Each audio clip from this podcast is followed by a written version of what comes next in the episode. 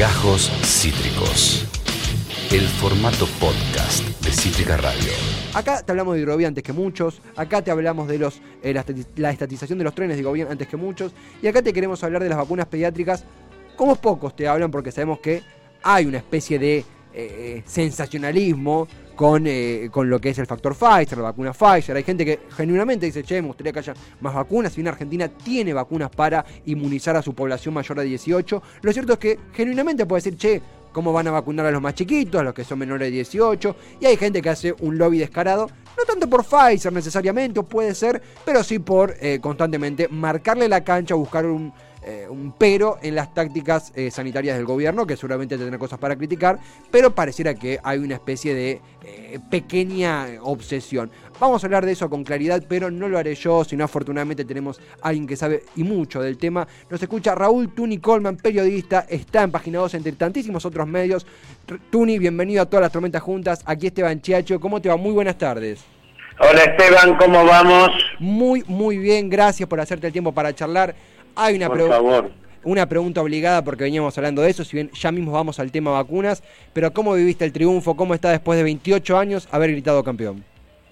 Muy feliz, muy contento, pero yo siempre pensé que esta generación eh, nos dio muy buenos resultados, no le no nos deben nada, llegaron a finales, llegaron a una, una final del mundial, de manera que no no sintonizo con otros colegas que eran cuestionadores Total. de Messi, de Di María, de Otamendi, de, de Agüero, todos ellos siempre han venido, siempre le han puesto el cuerpo a la selección y de manera que yo soy una persona que aún si hubiera perdido, eh, yo los reconozco. Totalmente, totalmente. Una generación que, de nuevo, yo tengo 24, es la primera vez que la veo campeona en la selección y aún así el respeto y la, emoción y las palabras que hoy no salen porque estamos todos conmocionados, pero el- la pasión que despierta este equipo es una cosa inmensa. Eh, obviamente que nos toca ir ahora del lado de la información, pero te venimos molestando un poquito ahí por WhatsApp para charlar con vos de un tema que has escrito, has investigado y es por un lado, es cierto, las dudas por el arribo de vacunas pediátricas, pero también el, el lobby o la insistencia o el reclamo, no sé cuál es el término que vos mejor eh, acuñas, respecto a las vacunas de Pfizer. En ese sentido, eh, eh, eh, Tuni, ¿qué lectura haces de la, del manejo mediático y político de las vacunas Pfizer y qué perspectivas tenés sobre el arribo de vacunas para los más pequeños? Eh, empecemos por toda la historia de esta negociación. Eh, desde ya que la Argentina siempre tuvo una buena predisposición hacia Pfizer. En primer lugar porque acá se hizo el estudio, el mejor estudio del mundo se hizo en la Argentina, de Pfizer, que se hizo en el hospital militar y que eh, dirigió el doctor argentino Fernando Pollack. Ajá. Eh, fue el más preciso de todos los estudios que hizo Pfizer en el mundo. Entonces, eh, y, y- y Pfizer, el 80% de su producción argentina la compra el Estado. Y si hubiera algún prurito, eh, llamémoslo geopolítico, ideológico, la Argentina, una buena parte de sus vacunas provienen de Gran Bretaña, de AstraZeneca, cuya sede está en Cambridge, Sí. en Gran Bretaña. Sí, sí. De manera que se armó toda una cosa alrededor de eso que es como, como todo lo que ha hecho la oposición, que es oponerse a todo, básicamente. En ese marco, yo creo que Pfizer tuvo una actitud de tratar de no venderle eh, vacunas a la Argentina, porque no tenía vacunas esencialmente. Los resultados están bastante a la vista. A la Organización Mundial de la Salud le prometió 40, le contrató 40 millones de dosis y le entregó un millón. A, eh, a Brasil eh, le compró 100 millones de dosis y le entregó 3. Ahora le entregó 3 y eh, mm, todo lo que hay a, a Chile fue uno de los más privilegiados, le entregó dos millones de, de dosis. En general ha entregado muy poco, imagínense que si no entregó en Europa y en Estados Unidos, Claro. tuvo muchas dificultades, menos nos iba a entregar a nosotros. Y ahora sigue sin, sin, sin firmar, yo creo que se va a firmar en los próximos 10 días. Y el proceso fue el siguiente. Bueno, firmemos un contrato, al principio, ¿eh? muy al principio. Sí, sí. Eh, bueno, ¿cuáles son las garantías? Y las garantías son que el Estado argentino garantiza ante cualquier juicio, porque una persona se puede dar Pfizer y se muere. Entonces la, la familia le hace un juicio a la farmacéutica y le dice, mire, ustedes mataron a mi familiar. Claro. ¿Cómo que lo mataron? Sí, porque la vacuna lo mató. Y mi familiar ganaba un millón de dólares por año iba a vivir 20 años más. Por lo tanto, ustedes me deben 20 millones de dólares. Frente a esos juicios es que Pfizer se protege. El Estado argentino le dice, mira, en el contrato ponemos que como esto es una autorización de emergencia, el Estado argentino garantiza eh, a Pfizer frente a los juicios. Eh, eh, y, no, una consultita ahí nomás porque hay una palabra muy en boga que es el término negligencia que tengo entendido que el último decreto eh, neutraliza. Voy a eso. eh, cuando el Estado argentino le dice ponemos eso en el contrato, Pfizer dice no, necesito una ley. Bueno, vamos a mandar una ley. No era el único eh, laboratorio que pedía una ley de respaldo y entonces por eso se, la, la, ley se manda a hacer por pedido de los laboratorios. Va la ley al Congreso, discutido los términos con los laboratorios. En el Congreso ponen la palabra negligencia. Algunos dicen que por insistencia de Ocaña, otros dicen porque eh, lo planteó Cecilia Morón, no importa, se votó, lo votó el oficialismo y la oposición, 230 votos de 257. Uh -huh. Entonces, fue por unanimidad. Uh -huh. Y Pfizer no objetó eso, no dijo que tenía una objeción. Pero Pfizer de Estados Unidos dijo no, con este, con ese, con ese término no aceptamos.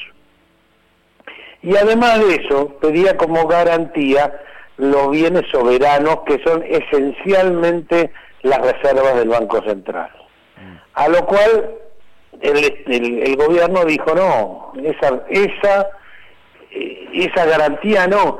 Pero yo te insisto mucho, Esteban, sí. en que el marco general era que ellos no querían firmar.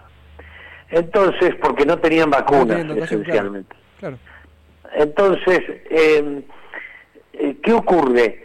Que ni siquiera los ejecutivos de Pfizer de acá se dieron cuenta de que el tema negligencia eh, no era bueno uh -huh. y entonces los de allá lo rechazaron. Se empieza a discutir el tema del, alrededor del tema de la negligencia y de la garantía. El gobierno nacional dijo, nosotros no vamos a poner las reservas como garantía. Si querés ponemos un fondo en Nueva York un fondo de garantía. Uh -huh. eh, no, ustedes no tienen tradición de tener fondos de garantía, va a venir alguien, una compañía de seguros, y va a decir que no van a pagar, que el fondo de garantía no es suficiente. Bueno, nada, se, hubo toda una discusión alrededor de eso. Uh -huh. Bueno, eso se, se terminó de saldar y todavía no se terminó de saldar del todo porque todavía Pfizer no firmó el contrato, pero dicen que sí, que se va a firmar con el decreto de necesidad y urgencia, que cambió el término negligencia por dolo. Uh -huh. Es decir, que, y, y, es un término también un poco gelatinoso, sí. porque negligencia qué era? Vos me das la vacuna, y si vos me das la vacuna, y yo me muero, el Estado lo iba, te, te protege, protege a Pfizer. Pero si vos en la vacuna se te metió un bicho o se te metió, digamos, algún elemento contaminante, ahí el Estado, eso era la negligencia. Claro, claro, Por eso sí. el Estado no quería asumir eso. Y, y, y En, ese sentido, no, porque mencionaste algo que, parece ser la. Ah, no, parece ser no, es la piedra angular, que es este uso político que hizo la oposición, de, amén de cualquier reclamo genuino de una persona que quiere más vacunas o consulta por vacunas pediátricas, el uso de Pfizer como la vacuna que faltaba, eh, la, barbaridad que dijo Patricia Bullrich sobre una, un pseudo soborno, esa serie de, de de barbaridades, pero se esconde, según tu, lectura, eh, eh, tú ni decime sintiendo bien, detrás de toda esa jugada el propio temor, la propia vacilación de Pfizer por el miedo a no poder dotar de las vacunas acordadas a la Argentina. Exactamente, sí. Nunca, no cumplieron en ningún lugar de América Latina. Mm, mm. Es decir, en Perú no, no entregaron directamente y Perú es el, peor del mundo, no, no de América, del mundo. ¿Eh? Entonces, eh, ha habido todas estas cosas eh, de por medio. Pero al mismo tiempo te tengo que decir, se consiguieron vacunas, eh, la Argentina no fue campeón mundial, pero sí consiguió bastantes vacunas, estamos un mes atrasados respecto de la vacunación europea, por ejemplo, y no está mal, es, es lo posible, es lo, lo eh, nosotros tuvimos un montón de otros problemas, nosotros no teníamos eh, uniformes para el personal de salud para proteger, eh, no teníamos camas, no teníamos respiradores. Es decir, estábamos en una situación al principio difícil y se cometieron errores también, ¿eh? eh como no haber cerrado más categóricamente los aeropuertos al principio, porque la mm, el virus llegó esencialmente de España a Italia. Ese es el lugar desde donde llegó eh, el virus y mm, los estudios demuestran que llegan más personas a la Argentina de España a Italia que a Nueva York. Entonces, nosotros somos un país muy abierto respecto de Italia y España. Y piensen que ahora, con la variante Delta, porque algunos se quejan de, que está cerrado el aeropuerto, Ernesto Resnick, biólogo molecular, calcula que una persona, una persona contagia 320 en 5 o 6 días. Y, y, en ese sentido, vos sabés que Ernesto estuvo acá hace muy poquitos días, nos comentó exactamente lo mismo en una charla formidable con quien es el, biólogo molecular y el, científico más consultado, me animo a decir, del país sobre este tema. Y, cierro con una, Tony, sabemos que es un día súper movido, es un lunes de muchas noticias, pero para cerrar, para concluir, entre tantísimas cosas que quedan en el aire, pero eh, hay una puerta abierta para las vacunas pediátricas porque ayer, eh, ayer o el sábado, tengo los días trabados, 20 millones de vacunas de Moderna se acordaron para de aquí a 2022 y la posibilidad de que tanto Pfizer en su inminente llegada, pero también Sinopharm, que ya está, sea aplicada, si se habilita, si la mata habilita, por supuesto, es un proceso, en, menores. Quiero decir, hay una puerta abierta para la vacuna pediátrica, incluso con vacunas que se están aplicando hoy. El jueves es muy probable que la FDA de Estados Unidos apruebe Moderna como vacuna eh, para adolescentes, entre 11 y 18 años. Eh, y durante esta semana Estados Unidos va a anunciar la donación de alrededor de 3 millones de dosis a la Argentina y mm. que serían de Moderna.